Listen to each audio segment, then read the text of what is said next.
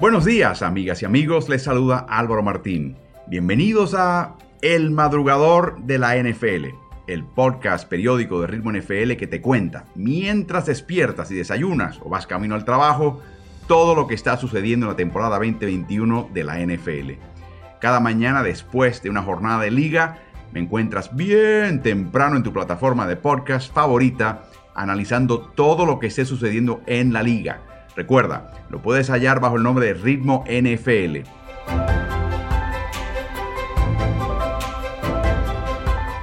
Vamos a arrancar el episodio de hoy. Bienvenidos.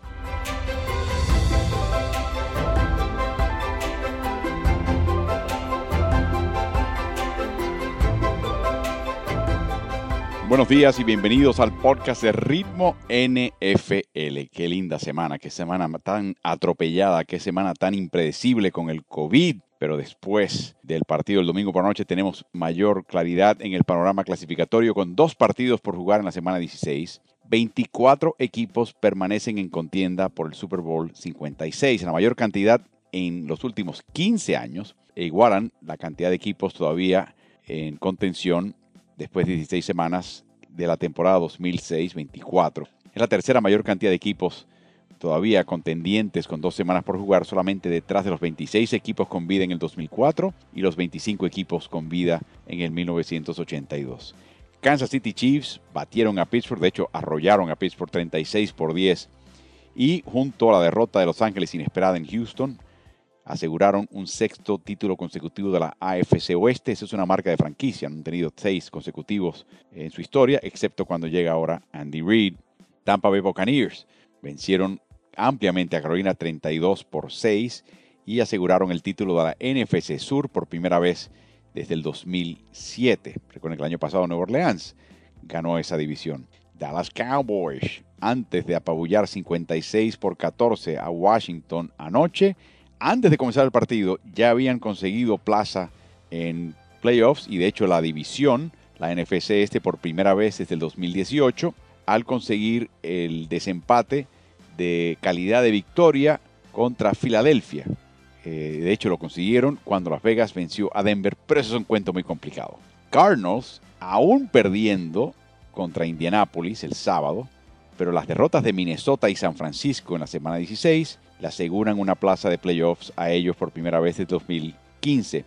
Los Rams vencieron a Minnesota 30 por 23 y aseguraron su plaza en playoffs por cuarta ocasión en las últimas cinco temporadas. ¿Y qué tal Houston Texans? Que entraron a la jornada del domingo con marca de 3 y 11, pero vencieron a los Chargers. De hecho, prácticamente doblegaron a los Chargers 41 por 29.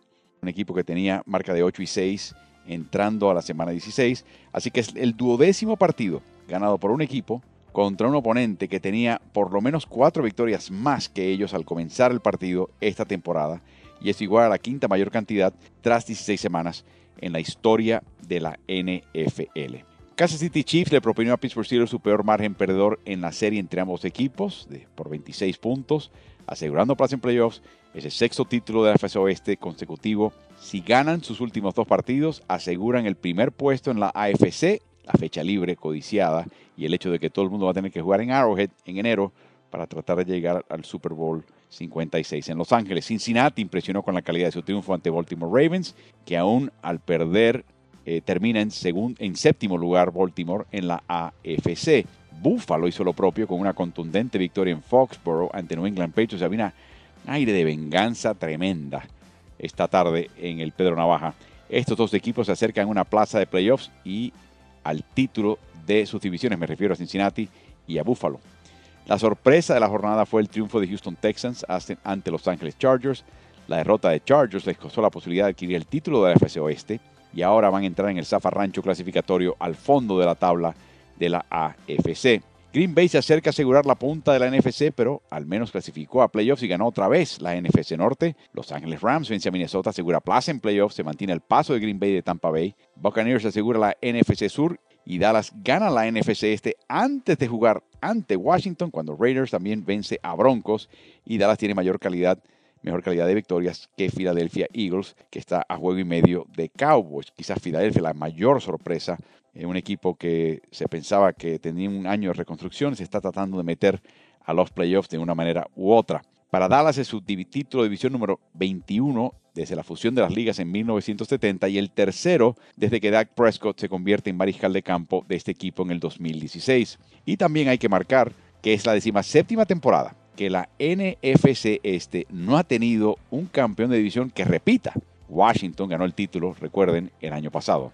Filadelfia aspira a las últimas plazas que se disputarán aparentemente con el equipo de Nueva Orleans y con el equipo de San Francisco, pero ahora Filadelfia teme anoche que su corredor estrella Miles Sanders haya quebrado un hueso en su mano. Si Filadelfia gana sus últimos dos partidos, Eagles clasifica a playoffs, sería uno de los grandes milagros de esta temporada.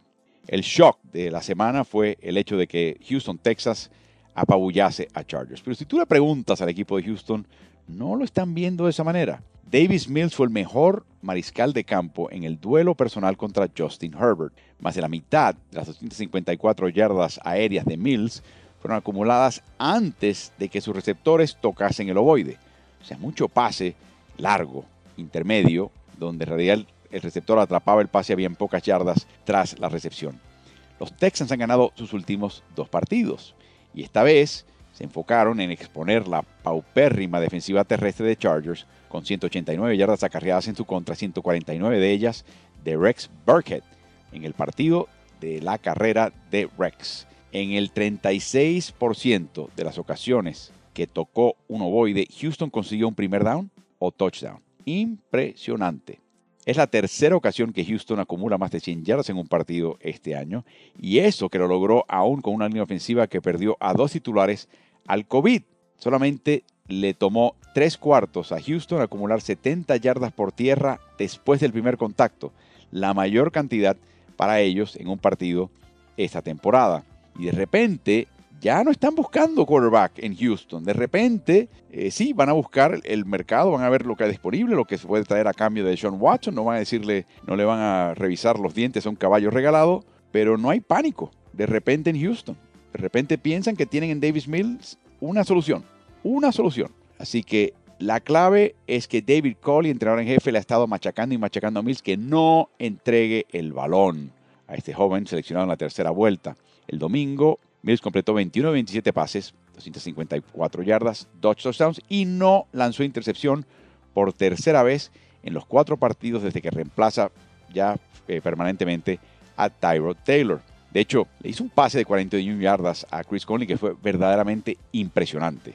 Eh, la recepción era, tenía una probabilidad de recepción muy baja de acuerdo con NFL Next Gen Stats, pero es el pase de touchdown de Mills de menor probabilidad de, ser completado que fue completado finalmente en toda la temporada. Así que pese a tener 16 partidos en la lista del COVID, los Texans juegan uno de sus mejores partidos esta temporada contra un equipo que estaba en medio de la búsqueda de los playoffs. Y hay que mencionar algo más. Brandon Cooks no jugó. Y eso obligó al equipo de Houston a acarrear el balón y a repartirlo en el juego aéreo. Y creo que este es el partido en que por lo menos bajo Davis Mills, y a menos de que él evolucione a otro tipo de quarterback, esta es la fórmula de Houston. No se puede lograr en cada partido, pero esta es la fórmula. Y hay que también mencionar algo más.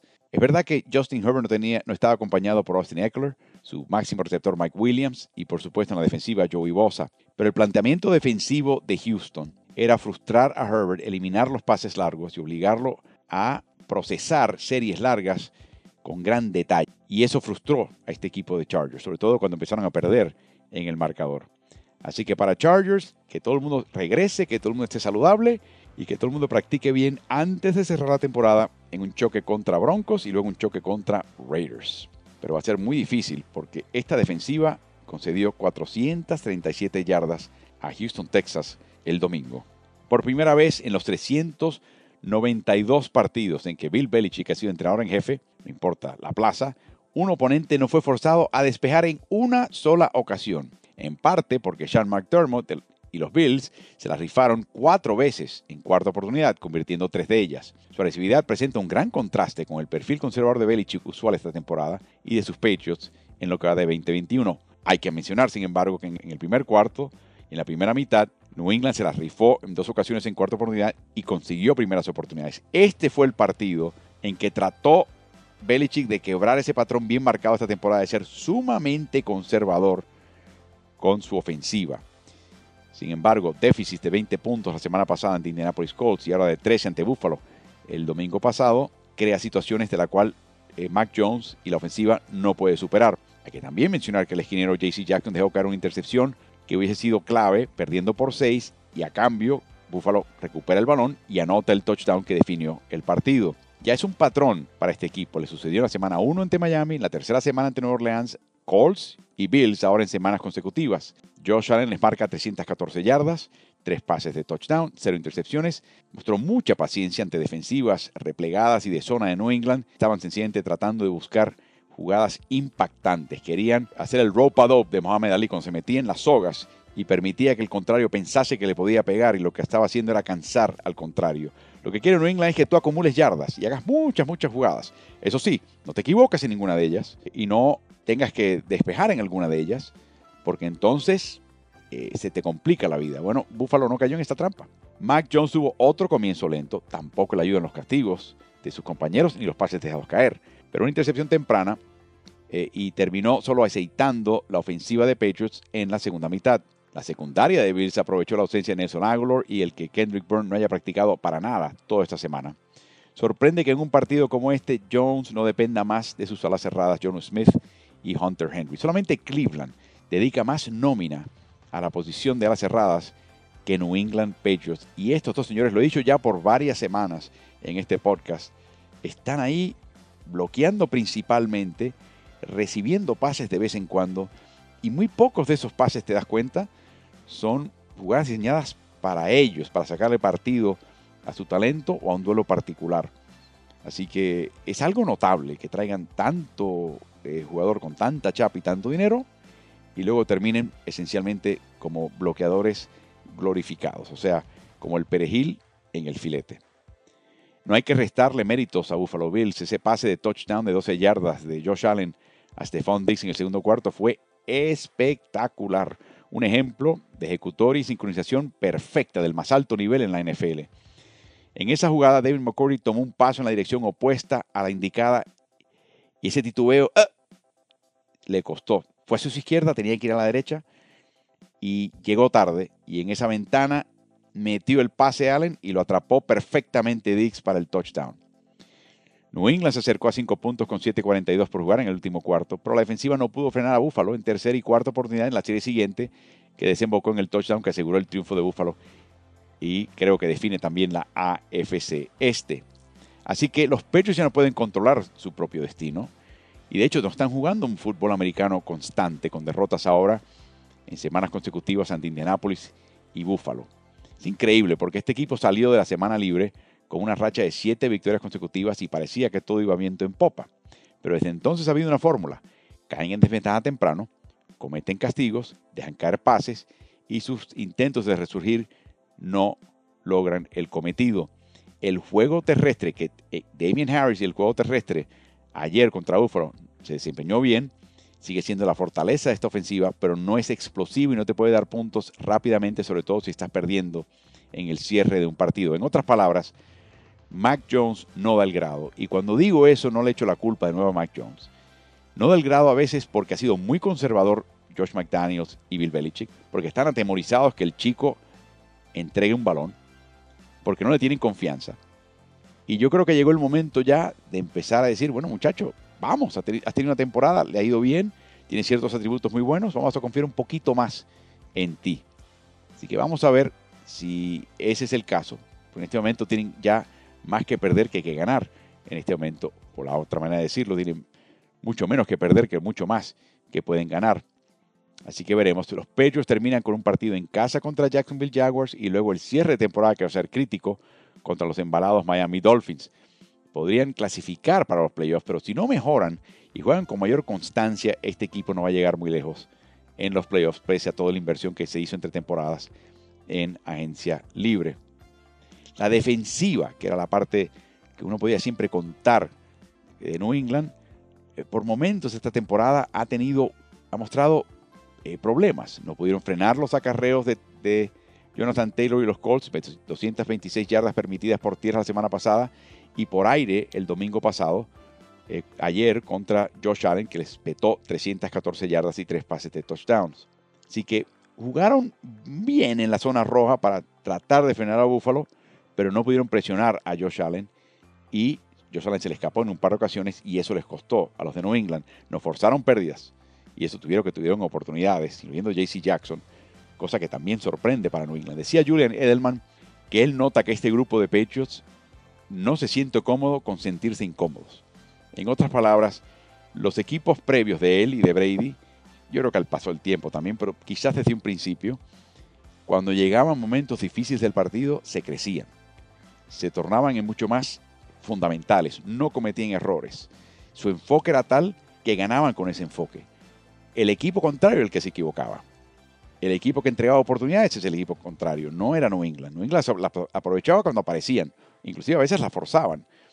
Eso es lo que quiere decir Julian Edelman con que esta camada de pechos se siente incómoda en momentos incómodos, cuando lo que tiene que hacer es sentirse cómodo en momentos incómodos. ¿Vendrá en un futuro? Veremos. Pero yo creo que de nuevo, parte de lo que está pasando acá es el conservadurismo extremo de Belichick y McDaniels y su falta de confianza en Mac Jones, que creo que hasta ahora es verdad que no es un producto ya pulido, pero creo que se ha ganado ese pequeño beneficio de la duda y puede que de nuevo no haya otra oportunidad en lo que resta temporada.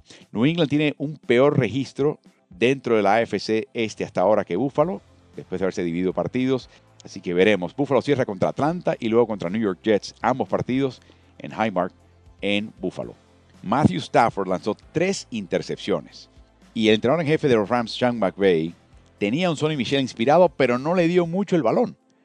Increíble pero cierto, Minnesota no pudo aprovechar estos errores y traspiés, estos regalos navideños que le entregaba el equipo visitante. Sin embargo, la ofensiva de los Vikings y sus equipos especiales fueron los que les hicieron perder el partido. KG Osborne tocó un balón que iba a sus manos, que era un pase de touchdown y terminó en las manos del apoyador Travin Howard de Los Ángeles para una intercepción. Y de esas tres intercepciones de Stafford, Vikings solamente pudo capitalizar una con un touchdown. En terceras oportunidades, Minnesota no pudo convertir en 10 de 12. En la zona roja no pudieron convertir en 3 de 5. Y otra vez, un equipo que tiene un excelente devolvedor de patadas permite que el contrario devuelva un despeje hasta la anotación esta temporada. Y una vez más, no pueden terminar una jornada con más victorias que derrotas y sus probabilidades de clasificar se van sumando de a poco. Para colmo, horas antes del partido del domingo, el reserva de Kirk Cousins, que no se ha vacunado, Sean Mannion, que sí se vacunó, Mannion, apareció en la lista de COVID. El novato Kellen Moon estuvo activo por primera vez esta temporada como el reserva de Cousins en este partido, en esta derrota de ayer contra Rams. Así que tenían solamente dos mariscales disponibles en el plantel activo. Cousins, que no se ha vaccinado, eh, vacunado, eh, si termina con el COVID como, como parte de un contacto cercano de Manion, estaría fuera por 10 días. Así que esperemos que ese no sea el caso. De ahora en adelante, vikingos van a tener que ser aún más cautelosos con ese salón, ese cuadro de quarterbacks, que es lo que ha sido hasta ahora. De hecho, los han mudado a un salón más amplio para separarlos físicamente aún más. Y hasta cierto punto, las reglas de separación y distanciamiento de jugadores que juegan y practican al aire libre se aplican ahora para los vikingos cuando juegan adentro, eh, bajo techo. Así que eh, ya dijo Mike Zimmer la semana pasada que no estaban pre cuarentenando a un mariscal de campo, o sea, aislando a uno de ellos, en este caso Manion, eh, como una especie de medida preventiva, pero creo que eso va a cambiar de ahora en adelante por el resto de la temporada. No se pueden dar el lujo de que se desaparezca por 10 días Kirk Cousins y si sucede antes de su partido penúltima temporada, se pierde los últimos dos partidos al no haberse vacunado. Sus probabilidades de llegar a la postemporada caen, dependiendo del punto de vista, un 16%. Ahora están detrás de Nueva Orleans y de Filadelfia en la búsqueda de la séptima y última plaza clasificatoria en la NFC y tienen que enfrentar nada menos que a Green Bay y Aaron Rodgers, que tiene 16 touchdowns y 0 intercepciones en sus últimos 5 partidos. Y tendrán que vencer a Green Bay eh, a domicilio en Lambeau Field, donde va a haber un frío endemoniado.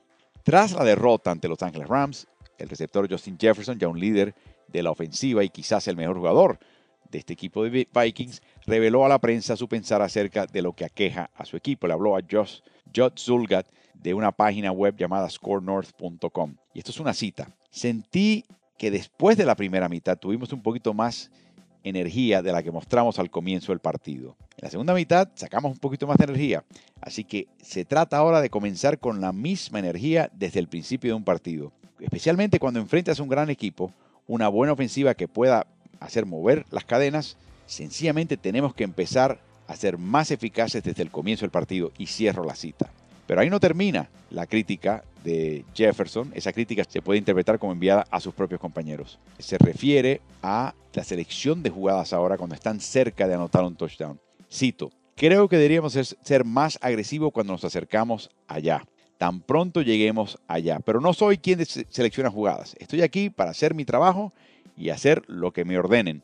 Pero no podemos llegar a la zona roja tantas ocasiones y quedarnos solamente con tres puntos. Y continuó, y sigo la cita. Solamente puedo controlar lo que puedo controlar. Definitivamente puedo mantener mi energía, tratar de animar a mis compañeros, tratar de motivarlos, pero a fin de cuentas no puedo jugar por ellos. No eh, me he rendido hasta ahora, me queda todavía mucho entusiasmo, pero tengo que ir a ganar estos próximos dos partidos, ser agresivo, estar emocionalmente comprometidos con la causa y estar mentalmente preparados para llegar a esos partidos y pelear hasta la muerte. El cierre la cita a Jefferson. Recuerden lo importante de, destacar esto. Minnesota tiene un historial de receptores que en el momento donde están verdaderamente en la punta, en el apogeo de sus carreras, se van, se van del equipo por frustraciones distintas, en épocas distintas, con entrenadores en jefe distintos. Randy Moss lo hizo en dos ocasiones. Percy Harvin, Stephon Diggs, todos se fueron de Minnesota en un momento descontentos. Lo último que quiere Minnesota es que se les vaya Justin Jefferson, que en un año o dos, si no ya, podría ser el mejor receptor en toda la NFL. Hay que colocar a los Cincinnati Bengals en su justa perspectiva. Joe Burrow acumuló 525 yardas, 4 touchdowns, 0 intercepciones. Su receptor Jamar Chase tuvo 125 yardas por aire. T. Higgins tuvo 194 yardas y 2 touchdowns, cada cual superando la centena yardas recibidas. Y el ala defensiva Trey Hendrickson tuvo una captura en el apabullante triunfo 41 por 21 de Cincinnati ante su rival de división Baltimore. Las 525 yardas aéreas de Burrow, cuarta mayor cantidad en un partido de NFL en la historia de la liga. Solamente Norman Brooklyn, que tuvo 554 yardas en el 51, Warren Moon con 527 en el 90 y Matt Schaub con 527 en el 2012 superan la proeza de Burrow tiene ya tres partidos en su carrera con al menos 400 yardas acumuladas por aire y tres touchdowns. Solamente Dan Marino ha logrado tres de ese tipo de partido en sus primeras dos temporadas en su carrera en todos los tiempos de la NFL. Estamos hablando de comparaciones extremas, ¿no? Burrow también acumuló y marcó su décimo partido en su carrera con al menos 300 yardas aéreas y desde que fue seleccionado con la primera selección global de 2020 en el draft, es el cuarto quarterback en la historia de la NFL. Escuchen de nuevo que tiene 10 partidos con por lo menos 300 yardas eh, acumuladas por aire en las primeras dos temporadas, uniéndose a Justin Herbert, Patrick Mahomes y Dan Marino. De nuevo, palabras importantes, nombres importantes o nombres mayores. Burr ya tiene 4.165 yardas aéreas a los 25 años de edad. Joe Mixon tiene 1.159 yardas terrestres a los 25 años de edad. Jamar Chase tiene 1.163 yardas recibidas a los 21 años de edad. Y T. Higgins tiene 1.029 yardas recibidas a los 22 años de edad. Menciono todo esto porque este es el primer equipo en la historia de la NFL con un pasador de 4.000 yardas, un acarreador de 1.000 yardas y dos receptores de 1.000 yardas, que todos y cada uno de ellos no han cumplido los 26 años en una misma temporada. Increíble el futuro de este equipo. Chase con sus 1.163 yardas a los 21 años y Higgins con 1.029 yardas a los 22, convierten a los Bengals en el primer equipo que en tener dos jugadores menores de 23 años de edad que cada uno tiene al menos 1.000 yardas recibidas en una misma temporada. Es algo verdaderamente extraordinario. Y Hendrickson, que ya alcanza las 14 capturas, se convierte en el segundo jugador desde 1982, cuando se empieza a cotejar la estadística oficialmente de capturas, en tener al menos media captura en 11 partidos consecutivos, uniéndose a Chris Jones, que lo logró entre octubre del 2018 y diciembre de 2018. Por último, ¿por qué las métricas de avanzada no aman del todo a Dak Prescott? Pro Football Focus, que examina no solo el desempeño de un quarterback eh, estadístico básico, sino también su toma de decisiones y perfil de riesgo y recompensa antes de asignar un rating, considera que Dak Prescott es el duodécimo mejor mariscal de campo en la NFL en el 2021. Por encima de Dak, Ryan Tannehill, Mac Jones y Jalen Hurts de Filadelfia. Pero no es el único Pro Football Fútbol que duda de Prescott. El TQR de ESPN lo coloca en decimonoveno lugar, con un índice total de 47.5. Y ese índice equivale a la probabilidad de ganar un partido con el desempeño de Dak Prescott en ese momento, hasta ese punto de la temporada. En otras palabras, dice el TQR que con el nivel de desempeño actual de Dak Prescott, y eso incluye la paliza contra Washington, Dallas debería ganar solamente el 47.5% de los partidos esta temporada, o sea, menos de la mitad. Por encima de Prescott en la lista de TQR aparecen nombres como el de Carson Wentz, Tua Tango Bailoa, Jimmy Garapolo, Ryan Tannehill y Mac Jones. Las dos estadísticas que supuestamente mejor capturan todo lo que es el mariscal de campo, más allá del rendimiento estadístico básico, sino su toma de decisiones, las jugadas que pudo haber completado, la dificultad de esas jugadas. Todas esas métricas capturan toda esa sutileza del desempeño de un jugador en esa posición y no lo colocan, lo colocan en la cima. No lo colocan en el top 10, en los primeros 10. En sus cinco partidos previos al aplastante triunfo anoche ante Washington, que probablemente le hará ascender en esta tabla de rendimiento de estas métricas de avanzada, Prescott sumó 5 pases de touchdown y 5 intercepciones y fue capturado en 14 ocasiones, o sea, casi 3 por partido.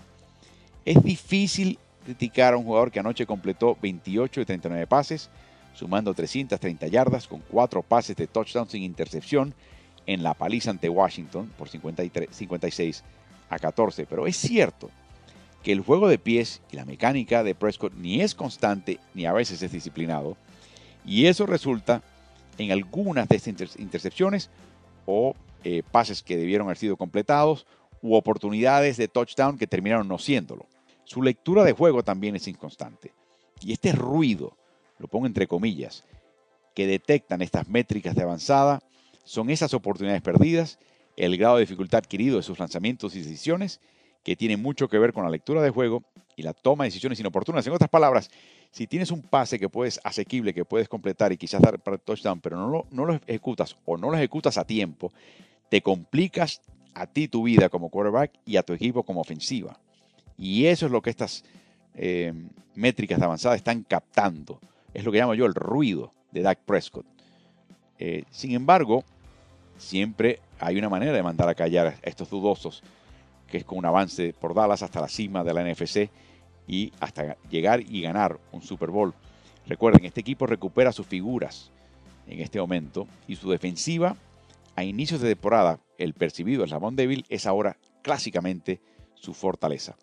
Hasta entonces, Prescott establece que es un extraordinario quarterback, pero hasta ahora, en la NFL el 2021 no es uno trascendental. Por último, Kellen Moore en enero del 2021 recibió una extensión de contrato por parte de Dallas que lo mantiene atado al equipo alegadamente hasta la temporada 2026. Pero en realidad ese contrato le dio un aumento salarial que hace que Moore no se vaya a otro equipo de, NFL. Perdón, que no se vaya a un equipo universitario, porque habían varios equipos, incluyendo Boise State, donde él jugó, que lo estaban tentando como su entrenador en jefe. Así que de esa manera Jerry y Steven Jones evitaron que él se fuese a las filas universitarias. Pero nada quita que Moore se vaya a las filas profesionales. Ya fue entrevistado para una vacante y estoy seguro que no será la última. Este año estoy seguro que lo van a entrevistar. Así que va a ser interesante ver qué pasa. Eh, porque recuerden, Mike McCarthy tuvo que conceder la potestad de seleccionar jugadas. Eso fue parte de la condición bajo la cual lo contrató Jerry Jones. Y te das cuenta que no está contento. En la primera serie ofensiva de anoche, eh, completan un pase y Cedric Wilson intenta una lateral, una cosa rarísima a Mari Cooper, que después termina retrocediendo yardas. Un disparate. La selección fue de Moore, no fue de McCarthy. Y McCarthy sabe cuando está parado en la línea lateral dónde está la cámara que lo está enfocando.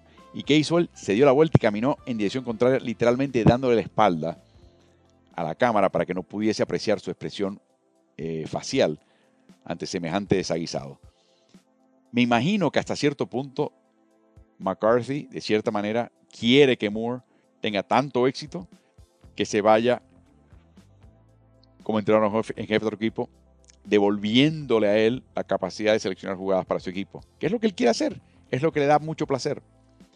Así que va a ser interesante ver lo que pasa ahí y sigan esa historia de cerca, eh, porque si da las ganas, pues solamente confirma la observación y la decisión de, los, de Jones padre e hijo, de que Moore es un seleccionador de jugadas de primer nivel y que quizás a través de eso y de Mike McCarthy echándose a un lado como verdadero entrenador en jefe de un equipo, más bien con una vista global a lo que está pasando y desentendiéndose de la parte eh, minuciosa de la ofensiva, fue la decisión correcta. Pero si se va Moore, no se extrañen de que McCarthy diga, no, no, no, no, no, no hace falta contratar a nadie más que sea coordinador, yo me encargo de eso. Bien interesante y hay que seguirlo de cerca. Recuerden que tendremos el, esta noche, en el medio tiempo de Miami Dolphins y New Orleans Saints, el medio tiempo con Álvaro, es un Instagram Live eh, por la cuenta de Ritmo NFL y que también tendremos otro eh, podcast de Ritmo NFL el martes por la mañana, tan pronto termine la semana 16, que ha sido verdaderamente de muchísimos altos y bajos. Hay dos partidos por jugar, dos semanas por jugar. Esto todavía no se define mucho, está todo bien complicado, así que espero que nos sigan en Ritmo NFL en la página de Facebook, de Instagram, de Twitter y también en la página de YouTube, el canal Ritmo NBA-NFL al cual les insto que se suscriban. Gracias por acompañarme, tengan un lindo día y recuerden, si descargan este podcast, asegúrense de hacerlo constantemente, así que suscríbanse al podcast de Ritmo NFL en su plataforma de podcast favorita.